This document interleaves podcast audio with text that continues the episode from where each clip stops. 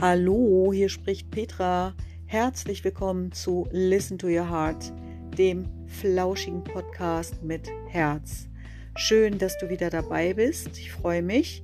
Und es geht auch gleich los. Heute möchte ich mit euch sprechen über Seasonal Affective Disorder, abgekürzt SAD, also SAD. Und ich frage euch, seid ihr auch ein bisschen sad in diesen Tagen, die jetzt ein bisschen grauer werden? Hier regnet es gerade relativ viel und ja, der Sommer hat sich verabschiedet und es liegt auch so ein bisschen was in der Luft.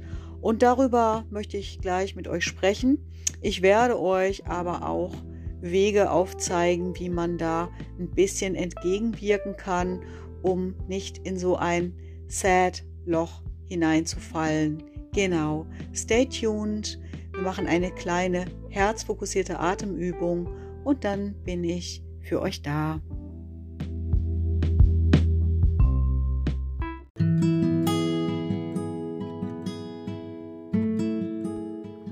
Kannst dich erst wieder einrichten. Vielleicht magst du auch deine Augen schließen. Und ich empfehle immer, gerade auch in der Anfangszeit, wenn du mit dem herzfokussierten Atmen noch beginnst und noch nicht so lange praktizierst, deine Hand auf dein Herz zu legen, ganz sanft, eine Hand oder auch beide Hände übereinander. Und das hilft dir ein bisschen besser in Kontakt mit dieser Region deines Körpers zu kommen. Und dann richte bitte deine Aufmerksamkeit auf die Region um dein Herz, während du ein- und ausatmest.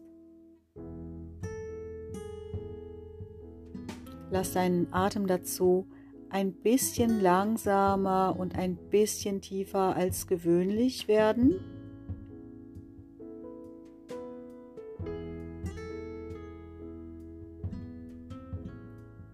Und versuche einfach nur fokussiert zu bleiben auf Atmung und Herz.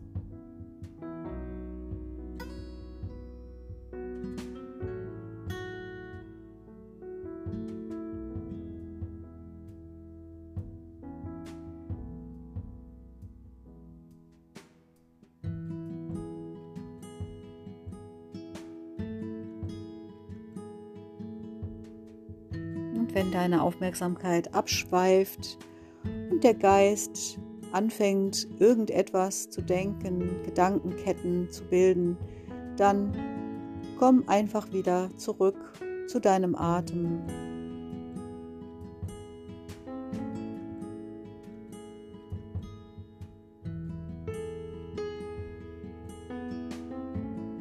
Und bleibe mit der Aufmerksamkeit auch bei deinem Herzen.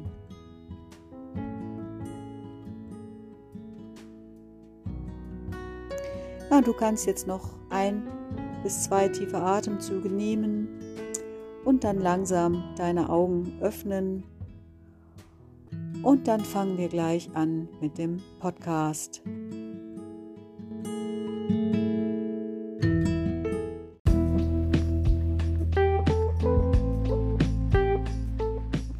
Ja, Seasonal Affective Disorder.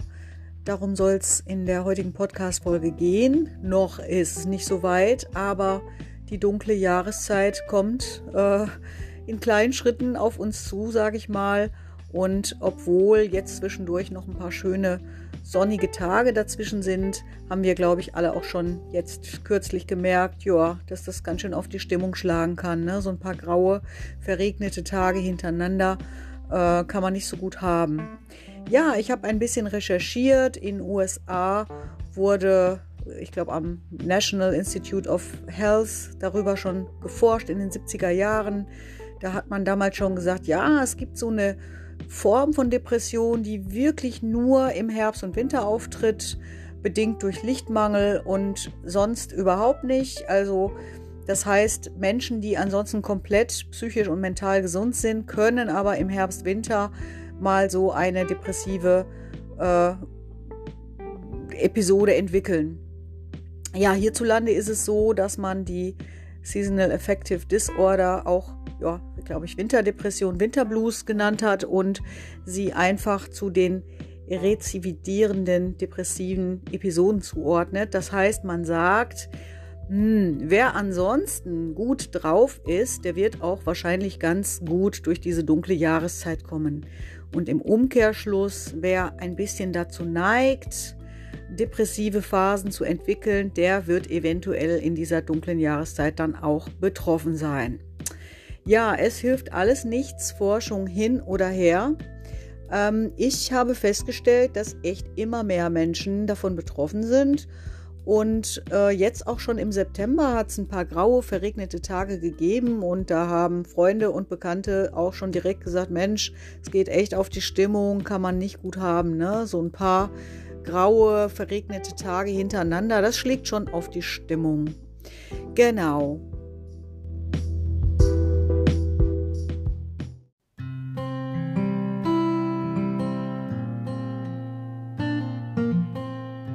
Und dann ist eben die Frage, äh, wie, wie, kommt das zustande? Liegt es vielleicht wirklich nur daran, dass, ja, dass es kälter wird, ne? das ist ungemütlich. Äh, wenn es regnet und windig ist, da kann man auch draußen nichts mehr unternehmen, so richtig. Ne? Liegt es daran oder liegt es wirklich daran, dass dieser Lichtmangel etwas in unserem Körper bewirkt? Und da kann man natürlich davon ausgehen, dass der Lichtmangel im Herbst und Winter zu einem Ungleichgewicht der Hormone und Neurotransmitter führt. Und äh, ihr wisst selber, wie hochkomplex und sensibel ähm, der menschliche Organismus so zusammengesetzt ist. Eine Verschiebung im Neurotransmitterhaushalt, ne? wenn da Dopamin, Serotonin und so, wenn das durcheinander gerät, das ist mal so gar nicht gut. Und wenn man da entsprechend sensibel ist, dann kann es einen da schon erwischen. Ja, aber wie immer möchte ich nicht zu sehr in die in den Mangel gehen mit euch, sondern euch ein paar, hoffe ich, gute Tipps geben, wie ihr durch die dunkle Jahreszeit kommen könnt. Genau, stay tuned, es geht gleich weiter.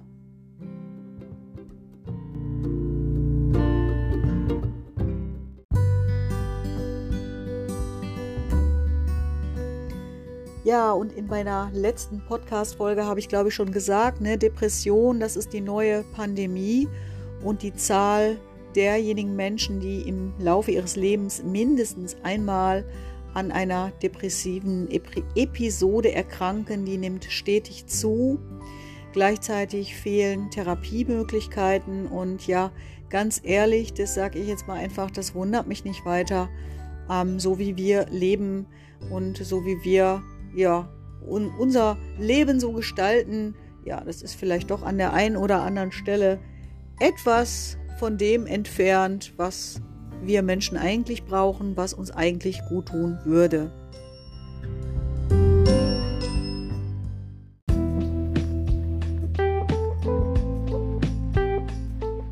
Ach, und da kann ich es mir nicht verkneifen, da muss ich an der Stelle wieder mal Krishnamurti zitieren, der ja mal gesagt haben soll, es ist kein Zeichen von geistiger Gesundheit, an ein krankes System angepasst zu sein.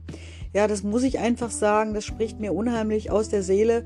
Aber wie gesagt, Hashtag äh, äh, nicht in den Mangel gehen, ja, wir bleiben mal bei positiven Möglichkeiten in den dunklen Zeiten etwas für uns zu tun.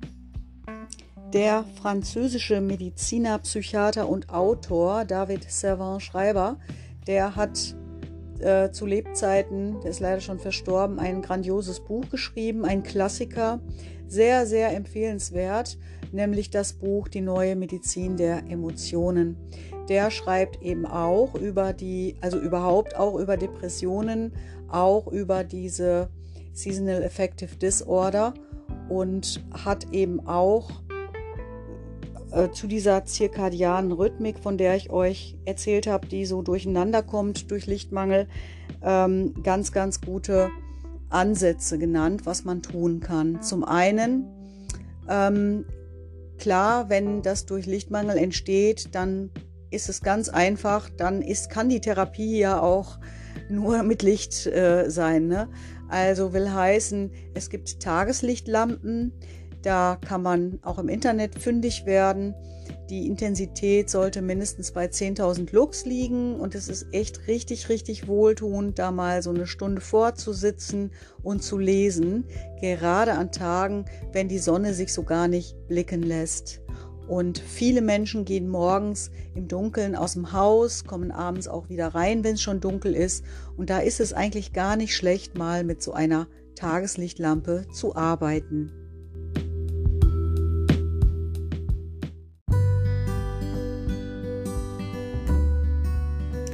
Sonnenaufgangssimulation bringt ganz viel, kann einfach dieser ähm, Müdigkeit, dieser Antriebslosigkeit entgegenwirken. Und da gibt es ganz hervorragende Weck Wecker.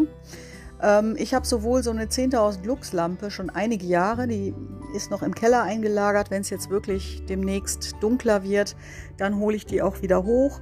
Und ich habe auch einen Wecker tatsächlich, der Tageslicht simuliert. Ja, damit ihr euch das besser vorstellen könnt, wie das funktioniert, beschreibe ich das mal kurz.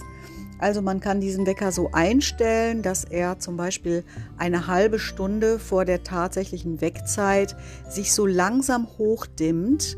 Und zwar fängt es so an in, in so einem sanften Rot, so wie Morgenröte etwa. Und dann geht es langsam in Tageslicht über.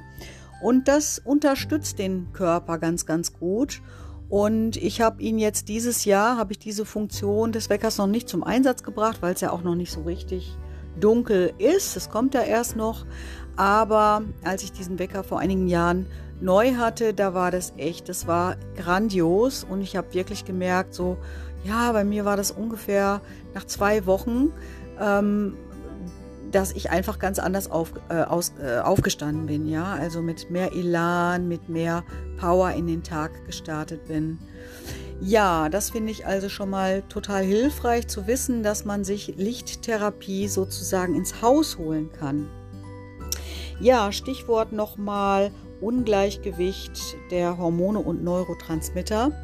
Natürlich hilft auch herzfokussiertes Atmen und äh, David Servan-Schreiber hat in seinem Buch auch ein ganzes Kapitel der Heartmath-Arbeit gewidmet und die Arbeit mit dem Biofeedback-Gerät, so wie ich sie auch mache, ganz, ganz schön beschrieben und auch für gut befunden.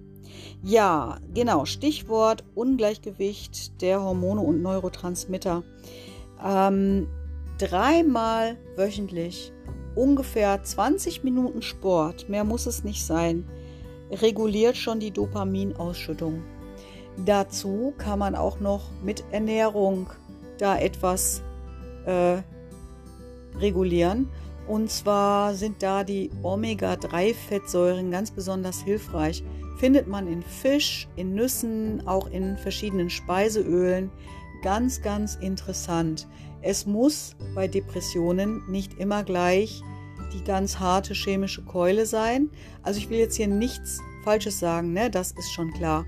Ich bin kein Mediziner und ähm, das Hören meines Podcasts ersetzt natürlich keineswegs den Gang zu einem Arzt, wenn du vielleicht an einer Depression gerade erkrankt bist. Aber ähm, das ist auch eine kontroverse Geschichte mit Depressionen und der Vergabe von Antidepressiva zum Beispiel.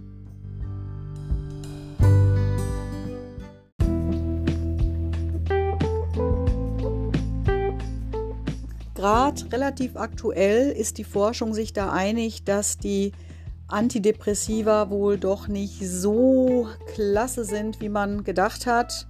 Äh, zum einen, sobald man die Vergabe absetzt, kommen Symptome wieder durch. Das ist das eine. Zum anderen haben sie eigentlich alle ziemliche Nebenwirkungen, unerfreulicherweise. Trotzdem, ich habe keinerlei Erfahrung damit.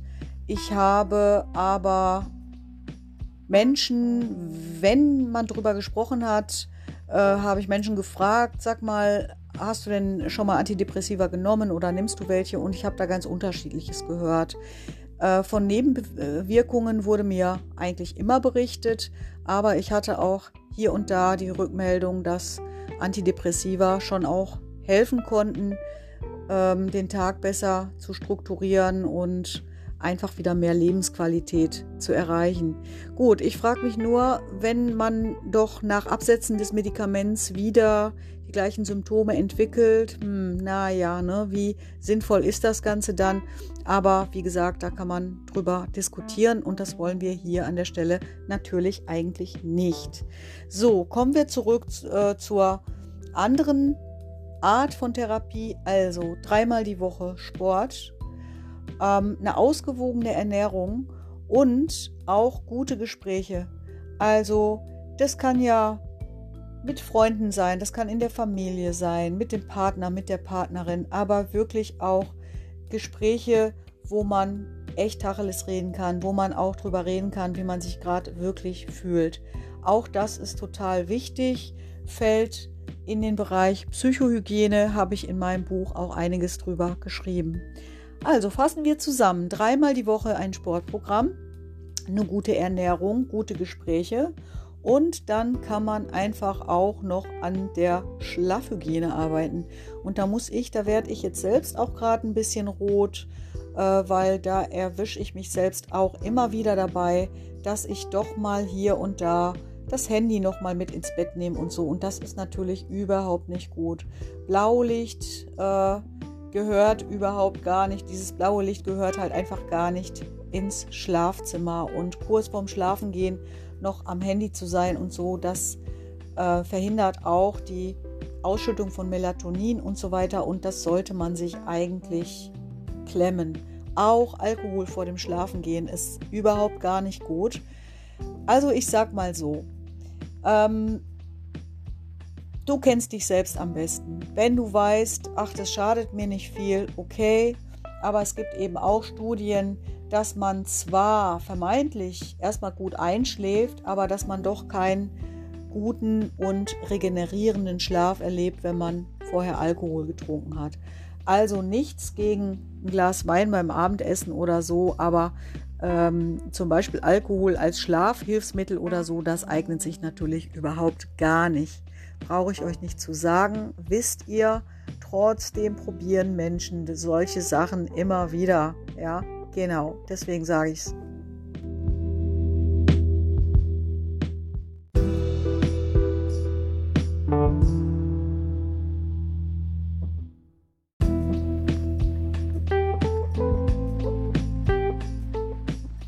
Also ich empfehle euch das Buch Die neue Medizin der Emotionen von David Servan Schreiber.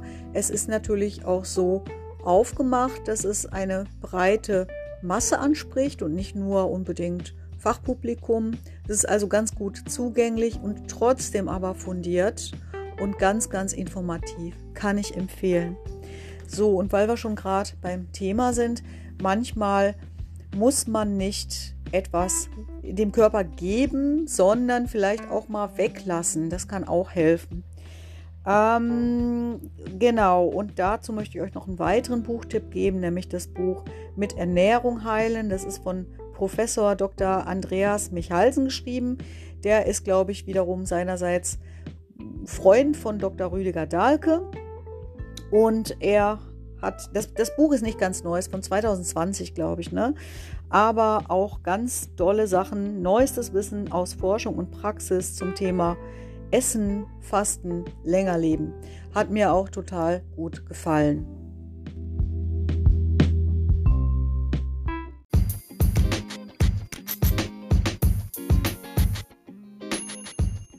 Ja, und noch ein Tipp. Ich weiß allerdings jetzt nicht, ob es den Film noch gibt. Ich habe vor einiger Zeit in der ZDF-Mediathek eine Doku gefunden zum Thema Antidepressiva und ich fand die Doku ganz gut, weil sie auch ja, ganz kontrovers das Thema Antidepressiva-Vergabe beleuchtet hat.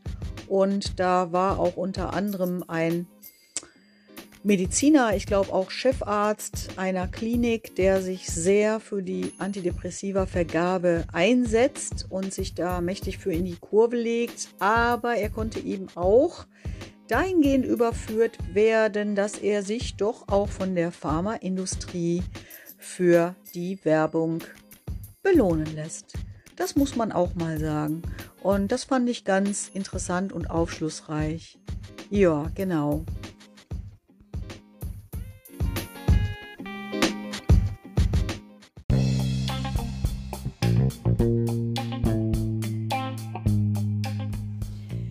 Ja, Nit Nitai Garabam, der Mensch sei des Menschen Medizin, sage ich immer gerne, ist ein Spruch aus dem Senegal, gefunden bei Dr. Walter Lechler und für richtig, richtig gut befunden. Dafür möchte ich mich einsetzen, dass der Mensch des Menschen Medizin sei, hier und da. Ähm, ja, ein gutes, ehrliches Gespräch mit jemandem, bei dem man sich wirklich zeigen kann, wie man wirklich gerade ist, wie es einem wirklich gerade geht. Eine Umarmung, die von Herzen kommt. Wir sprechen da auch von der therapeutischen Umarmung, also nicht keine Tannenbaumumarmung, ne, so wie manche Menschen, wie, wie äh, ja, wir nennen das Tannenbaumumarmung. Nein, wirklich eine Umarmung von Herz zu Herz. Das kann äh, starke Wirkung haben und das ist genau die Medizin, für die ich mich gerne einsetzen möchte und auch für mehr Menschlichkeit, auch in der Arztpraxis. Und viel mehr möchte ich dazu jetzt gar nicht sagen. Ich könnte da alleine jetzt eine ganze Podcast-Folge besprechen, aber das möchte ich nicht tun. Äh, ich möchte jetzt hier auch kein ähm, Ärzte-Bashing betreiben oder so. Ich glaube, auch Ärzte arbeiten nach Kräften und so wie, ja, so wie sie halt arbeiten müssen nach Vorgaben eben in diesem System. Und ich denke hier und da, wow, alles könnte viel besser sein in unserer Gesellschaft, viel mehr auf die echten Bedürfnisse von uns Menschen zugeschnitten. Aber das ist wirklich ein ganz, ganz anderes Thema und dafür haben wir jetzt heute auch gar keine Zeit mehr. So, ich danke euch wieder fürs Mitschwingen. Danke, dass ihr äh, wieder dabei wart ja, vielleicht bis zur nächsten Woche. Habt eine gute Zeit. Macht's gut. Tschüss.